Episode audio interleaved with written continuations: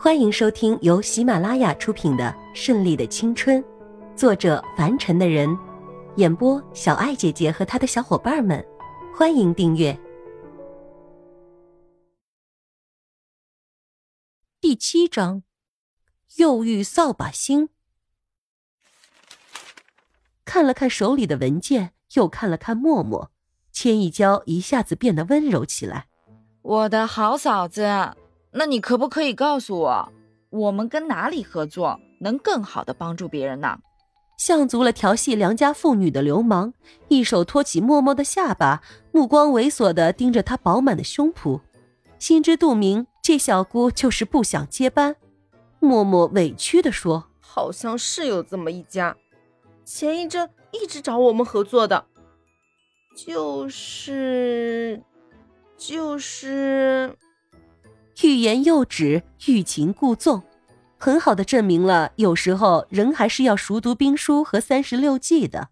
看着胃口给吊的，千一娇在自己耐性快要尽失的时候，吞下一口气，和颜悦色道：“说，哪里？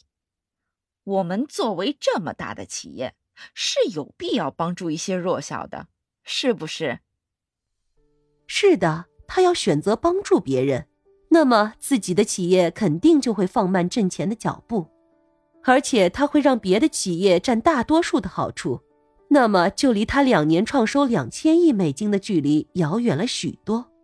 就是百事集团。这个消息对千亿娇来说似是云里雾里，根本辨不清楚真伪，因为前一阵子金融海啸和他们内部管理有失，造成了一定的麻烦。但当叶氏组回来接管的时候，已经很好的调整以及完善了这些不足，现在也走向了正轨。但是这些事情对于完全没有心系自家事情的千亿娇来说，是完全一无所知的。千亿娇甩了甩有点酸硬的胳膊，同时默默仰着的下巴终于也得到了解脱，揉了揉，悄悄地问这位女霸主：“那没什么事情了吧？”好了好了，出去吧。千一娇没有心思再理会他，坐在自己的大沙发上，盯着电脑屏幕，想着要如何去帮助别人呢。就这样凝神了一天，天都快黑了，手机响起，才发觉自己竟然这样做了一天，而且中午竟然也没有吃饭。这个王八蛋，中午竟然也不叫我吃饭，想饿死老娘啊！一边嘟囔着，一边拿起电话，一看原来是伊娃。Hello，什么事儿想起我来了？喂，妞，我们今天搞了个 party，一起来参加呀！全部都是俊男美女，而且啊不乏单身王老五。像你这样花痴的，肯定是最急不可耐的。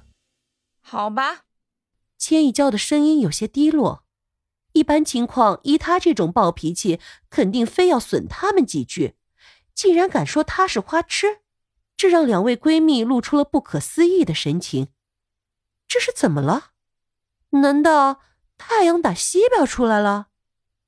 行，时间地址我们发给你。也没有再追问，挂断电话的两个人还是觉得莫名其妙，而千一娇还是一心想着怎么去跟百事接洽。一会儿看时间地点发过来，自己的头也觉得昏昏沉沉的，索性不再去想，站起身，伸个懒腰，走出办公室，看见同事们都已经下班了，第一天上班，竟然让他有种自己很敬业的错觉。下电梯，直接去了停车场，开出那辆限量版的卡宴去约会的地点。这什么破地方，停车都没地方，真是要人命了。他就是这么个毛躁毛病，心里越有事就越心烦，看见什么都不顺眼。电话也催命似的，一个劲的响。催催催催你个大头鬼啊！我这就到了，停车呢。什么破地方，停车都这么费事儿。千一娇也不听那边说什么，就直接挂断了。看见前面有一辆车正朝外走，千一娇终于露出笑容，哇，终于可以停车了。可是刚一上前，就急忙踩住刹车，吓得一身冷汗。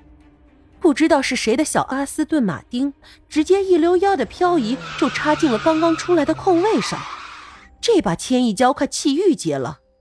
奶奶的，谁敢跟老娘抢地盘？是不是活得不耐烦了？大灯闪烁，打开车门就是破口大骂：“你个王八蛋，竟然敢抢老娘停车位！你活得不耐烦了吧？还漂移入库，你是不是觉得很拽啊？你知不知道你这样做没朋友？”而且很容易死啊！千亿娇的骂声消失在了那人走出来的瞬间，简直帅呆了！嗯，好眼熟！我靠，这不就是那天在拉斯维加？漆黑的夜空，漫天繁星，两个人，一人站在银色卡宴车边，另一个拽拽的走出阿斯顿马丁，就这样。两个人见到之后，如同时间定格，空气凝固了一般。半晌，千一娇才惊慌失措、花痴的问：“怎么是你？”惊讶的表情溢于言表，修长白皙的手指指着那边一身休闲的叶氏族，而叶氏族也没有想到会在这样的情况下遇见这个女人。本来郑汉已经告诉他这个女人是哪家的千金了。只是这两天有事情耽搁了，并没有亲自登门拜访，却没想到在这里见面了。看来他们还真的是心有灵犀呀。对啊，怎么不能是我？在拉斯维加斯一路找你找到这里，终于又见到你了。你不觉得我们很有缘分吗？嬉笑着，叶世祖那冷峻的脸上似乎柔和了许多。只有在遇见这个女人的时候，这座冰山才开始融化。找我？找我做什么？我又不欠你钱。说这话的时候，千亿娇明显感到心虚。虽然不欠钱，但是我的鞋的确砸到了这个男人的脸上，还趁着黑夜偷偷溜走，没有道歉。难不成他是来让我道歉的？不会吧，一个男人怎么可以这么小气啊？自己心里一直嘟囔着。帅是很帅，不过这个男人太拽了一点，也没有绅士风度，不知道怜香惜玉。看刚刚那嚣张的漂移，就知道这人是有多自大。本集播讲完毕，喜欢的话就订阅吧，下集更精彩哦。